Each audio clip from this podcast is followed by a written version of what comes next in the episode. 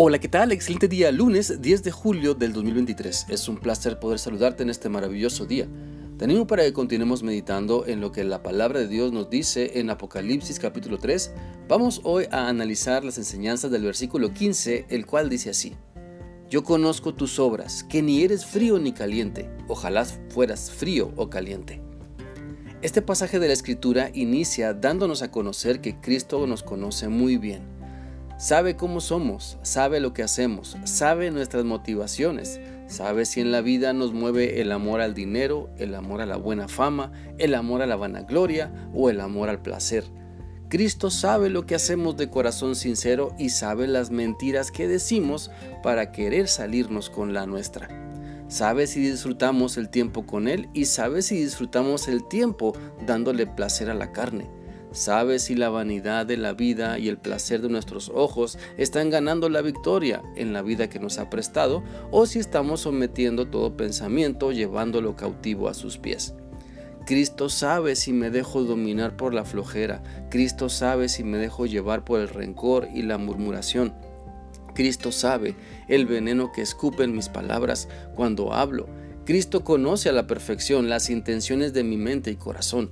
Cristo Jesús sabe en lo que pierdo el tiempo, sabe si mi mente vuela o, se desconecta de la realidad, sabe lo que hemos dejado de hacer porque algo o alguien más nos seduce.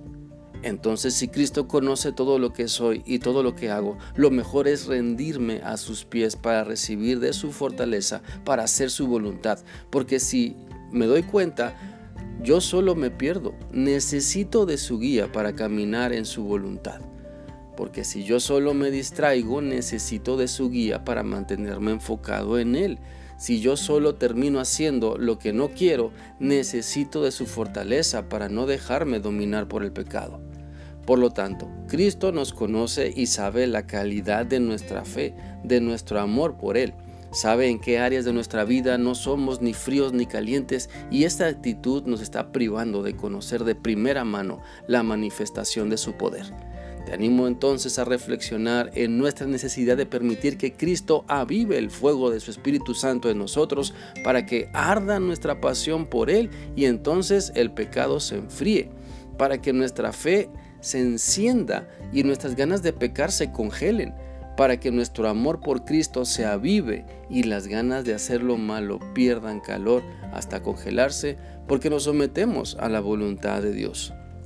Mira, quiero invitarte a entender que nuestra falta de amor, nuestra falta de compromiso con Dios, con su obra, con su voluntad, con su iglesia, nos convierte en personas insensibles, en personas frías que no queremos o más bien en personas tibias que no queremos vivir un amor candente para con Cristo, ni queremos meter al congelador lo perverso de nuestra mente.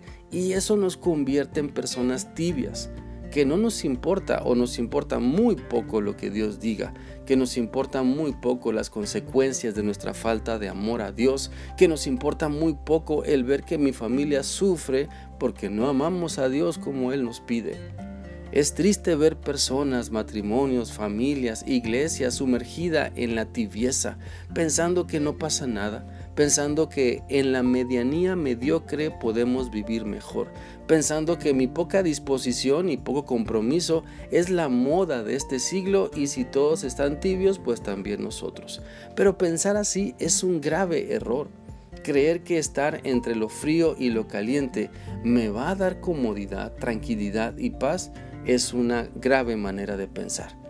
Mira, no se trata de ser fanático o religioso, se trata de tener una correcta relación con Cristo para que conozcamos por experiencia su poder y así elegir lo que debe arder en nuestra vida y lo que tenemos que congelar, porque si está ardiendo nos hace daño.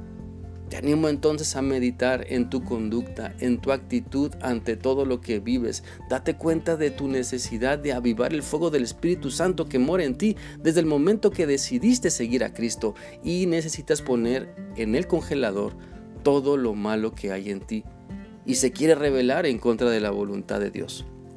Espero que esta reflexión sea útil para ti y que sigas meditando en lo que Dios te ha mostrado hoy. Que sigas teniendo un bendecido día. Dios te guarde siempre. Hasta mañana.